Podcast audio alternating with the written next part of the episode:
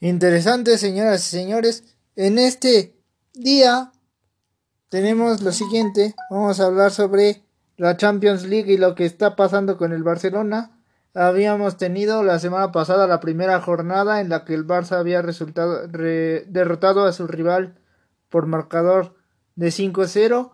Ahora tenemos que enfrentó a la Juventus en este mismo grupo, en esta misma competición.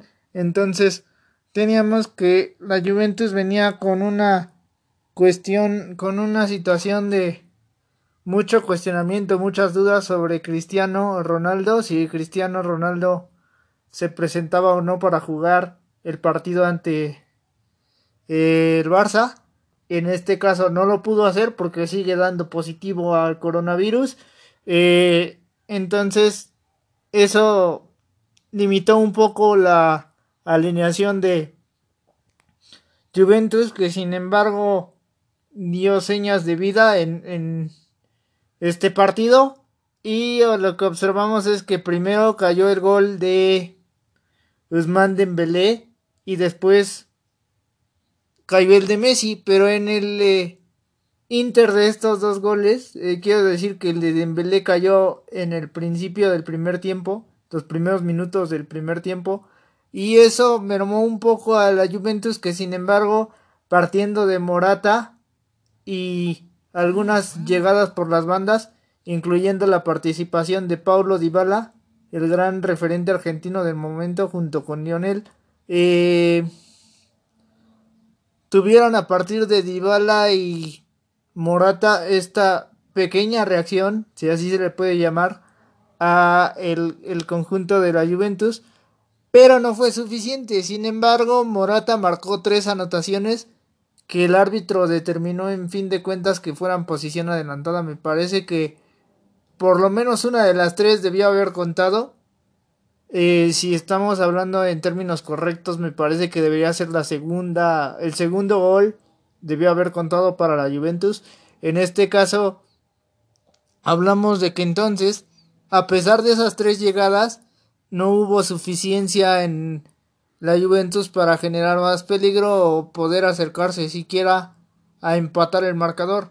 Y después vino la acción del penal donde Messi lo concreta y termina eh, siendo el, el gol definitivo para un marcador de 2 por 0 y lo que podemos ver es un comportamiento diferente por parte del Barça que está eh, empezando otra vez a generarse desde que llegó Kuman al banquillo, que no no ha tenido mucha confianza no ha mostrado mucha confianza con su equipo, menos después de que el Real Madrid, a pesar de esos tropiezos en la misma Champions, lo había derrotado en su liga eh, el fin de semana pasado, exhibiéndolo un poco y eh, con ese marcador de 3 por 1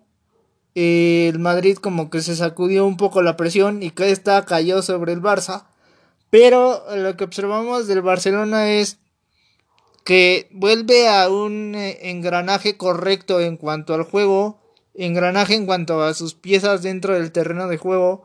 Entonces eso determina correcto el, la manera de funcionar eh, por parte del Barça, pero además lo que estamos observando es que hubo otra determinación atrás de esto, es decir, Josep María Bartomeu, el presidente del Barcelona, dimitió después de todo el relajo que se armó, que si Messi se iba o no, a fin de cuentas el que se fue es el presidente del Barça, que dice en los próximos en los próximos meses habrá elección y tenemos esto como el pilar de que el Barça vuelve a funcionar y es eh, una manera correcta, aunque me parece que tiene que tener algunas eh, piezas más, como es decir que no solamente Messi puede contar y eso es parte de lo que tendría que observar el Barça. Aquí vienen algunos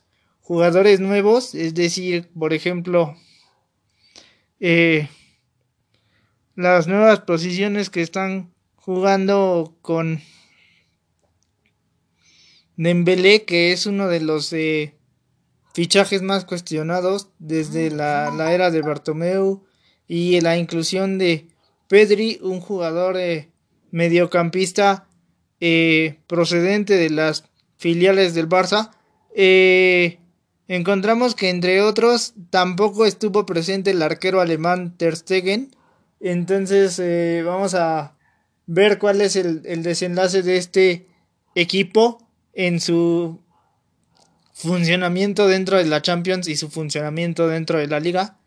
Eh, lo que podemos decir de esto es que, bueno, al final la batalla la ganó Messi, ¿no? Entonces, Lionel está mostrando un nuevo aire, si así se le quiere llamar, imponiéndose en estos primeros partidos de Champions, ayudado por Griezmann, pero fuera de esas dos piezas no se observa alguna otra que él pueda ayudarle al Barça. Eh, más por esta desubicación mental que de repente llega como las tarjetas de Piqué, etc., que son jugadores que son pilares de la alineación, pero realmente su funcionamiento no es el óptimo y no llegan, por ejemplo, a los tamaños o a los a las estaturas que en algún día algún día alcanzaron Ronaldinho y Rafa Márquez, por poner un ejemplo de un equipo del Barça que funcionara de manera adecuada.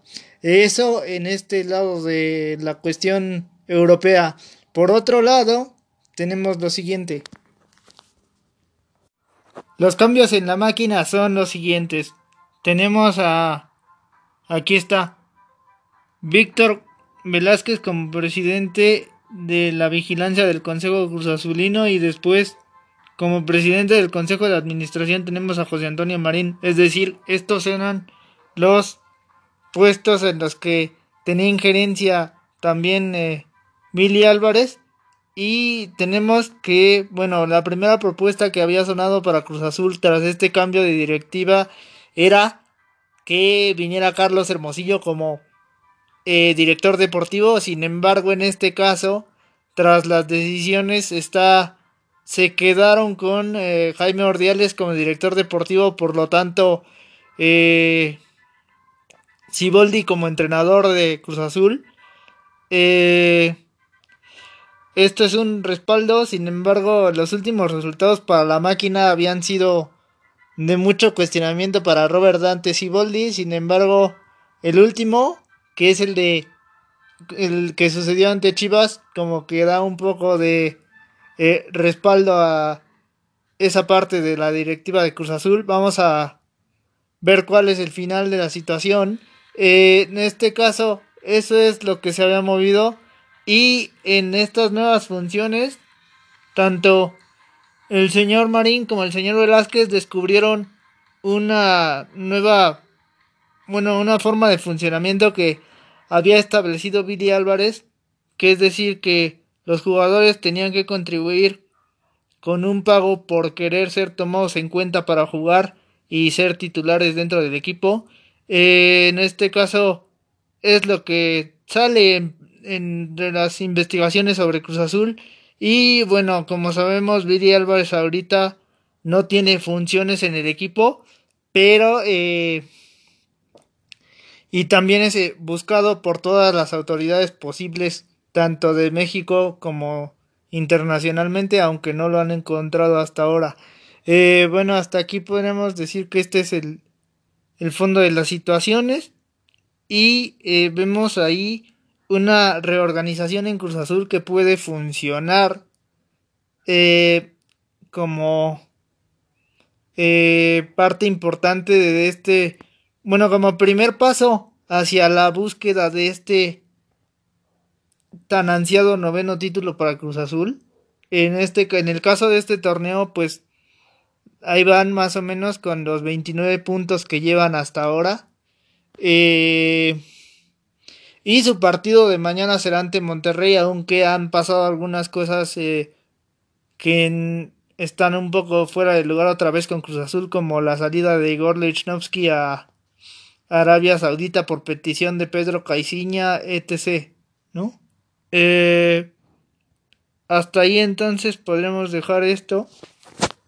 Y la otra situación es que se está cuestionando mucho el, el título de serie mundial de los Dodgers de Los Ángeles.